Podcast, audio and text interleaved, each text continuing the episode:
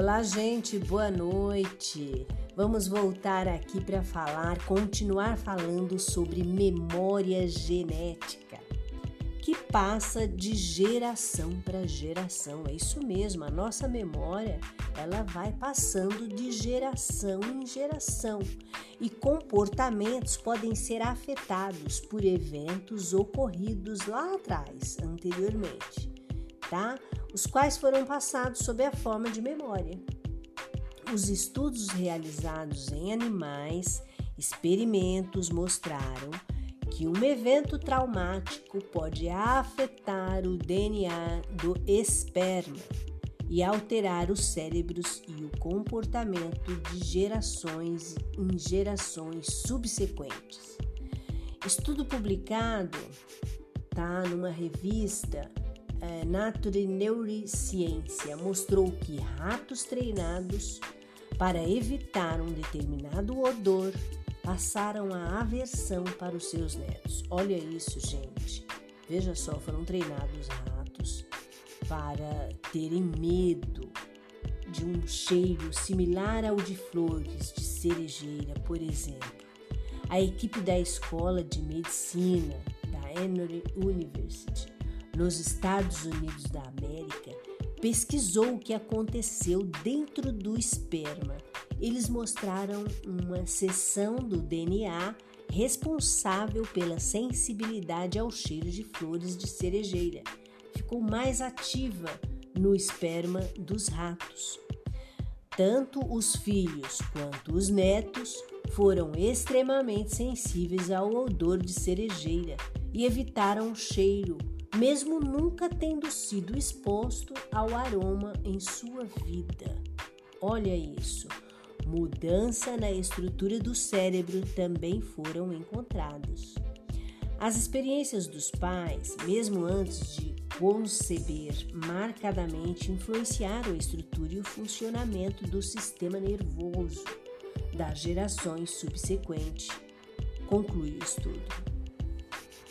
Então, gente, veja só, isso é um assunto de família, né? É, segundo o Dr. Brian Dias, este pode ser um mecanismo que os descendentes apresentam como marcas de seus ancestrais. Não há dúvida de que o que acontece com o esperma e com o óvulo afetará as próximas gerações. Isso é muito interessante e isso é muito bom a gente pensar, as famílias devem pensar que no momento em que vai ser gerado um filho, ele deve ser programado, desejado. Tá? Então, os pais devem estar preparados para conceber um filho. No estudo de aversão a cheiros, ele considerou que alguns dos odores acabaram indo para a circulação, afetando a produção de esperma, ou que um sinal do cérebro teria sido enviado para o esperma para alterar o DNA. Então vejam só o quanto isso é assim de ser muito pensado no momento da fecundação para gerar um filho. Então a educação já começa aí no momento em que é concebido o seu filho. Ok?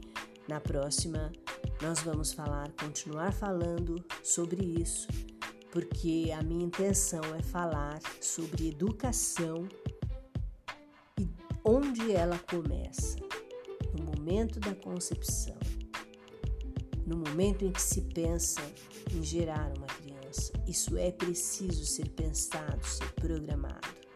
Ok, minha gente? Qualquer dúvida, coloquem aí nas mensagens, façam suas observações e nós vamos voltar a falar sobre isso, ok? Até no momento do nascimento e como se procede a educação para termos filhos felizes e independentes ok? Beijo grande no decorrer dos nossos estudos. Nós vamos também falar como lidar com as memórias que não gostamos, como transformar isso em uma vida saudável, ok? Beijo grande e boa noite, minha gente!